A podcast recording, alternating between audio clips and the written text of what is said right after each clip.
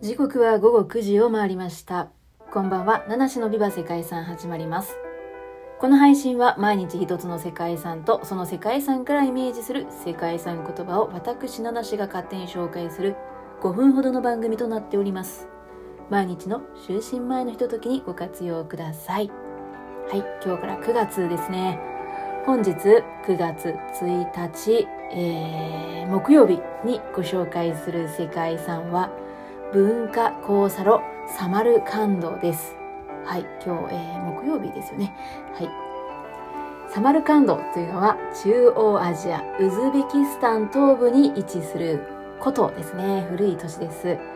中国から中央アジアや西アジアを通り、ヨーロッパを結ぶ古代の通商路、シルクロードのほぼ中央にあって、かつて交通の要衝にあるオアシス都市として繁栄しました。サマルカンドのサマルには人々が出会う、カンドには町という意味があるそうで、その名の通り世界各地の文化や人々が交差する地点でした。サマルカンドはウズベキスタン第二の都市で、現在ではウズベキスタン最大の観光都市となっています。世界遺産として注目すべきは歴史的な背景ももちろんなんですけれども、なんといっても残された建造物の美しさが印象的な青の都と呼ばれる建造物群です。14世紀以降のティムール朝の時代に建設されたサマルカンドの建造物には、サマルカンドブルーと呼ばれる青色のタイルが大量に使用されています。はい。なぜ青いタイルだったかというのは、ティムール朝創設者のティムールが青色を好んだからと言われています。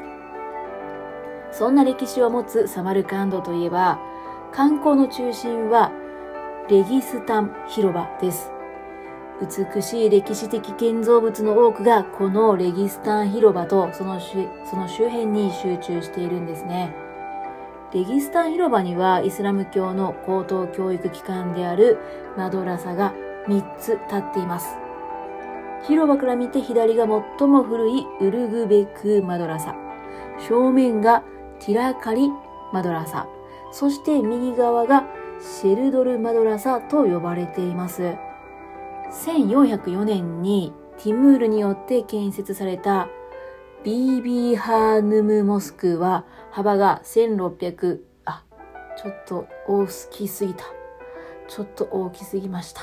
幅は167メートルと109メートルなんですけども、これでも中央アジアでも最大級のモスクなんだそうです。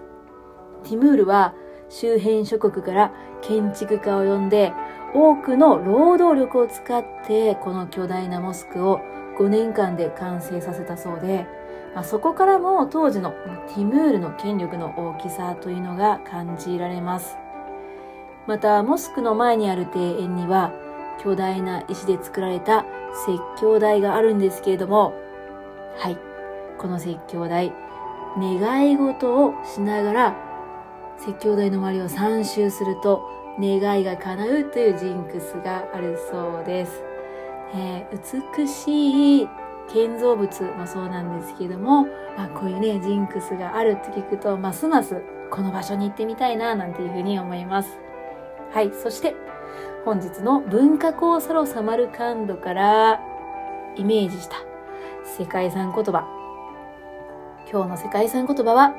文化交差路です。はい、世界遺産の名前にも入っているので、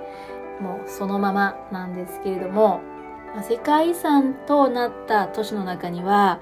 交通の要衝であったオアシス都市なんかもたくさんあるんですけれども、まあ、その代表格がこのウズベキスタンのサマルカンドだと思います。いやー、本当に美しいこの建築一度はぜひ見に行っていただきたい。そして私も行きたい。そんな世界遺産です。ということで本日も最後までご清聴いただきましてありがとうございます。ナナシがお送りしました。